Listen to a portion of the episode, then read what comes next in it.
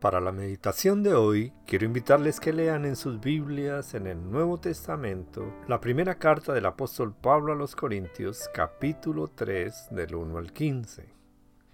Como título le he colocado a esta meditación Superestrellas.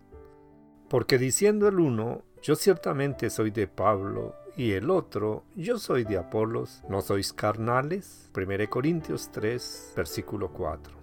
En la cultura actual abundan las superestrellas. Los grandes jugadores de fútbol pueden generar tanto entusiasmo que es sabido que los aficionados causan disturbios en las tribunas. Algunos músicos populares hacen que sus seguidores los adoren de pie durante todo el concierto.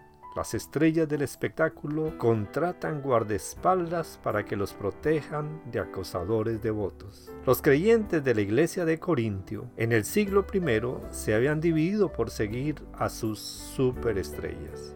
El apóstol Pablo consideraba que dicho favoritismo reflejaba la naturaleza pecaminosa del corazón de un creyente rebelde y preguntaba, ¿Por qué diciendo el uno, yo ciertamente soy de Pablo, y el otro, yo soy de Apolos, no sois carnales? Versículo 4. La enseñanza del apóstol Pablo sobre nuestra manera de ver a los líderes cristianos expone una perspectiva bíblica que brinda un aprecio mutuo hacia los que sirven. Yo planté, Apolo regó, pero el crecimiento lo ha dado Dios. Versículo 6. Cada persona hizo su parte. Pablo había plantado la semilla espiritual mediante la evangelización y Apolos la había regado con su enseñanza bíblica elocuente. Pero Dios era el único que hacía que creciera la semilla de la vida espiritual.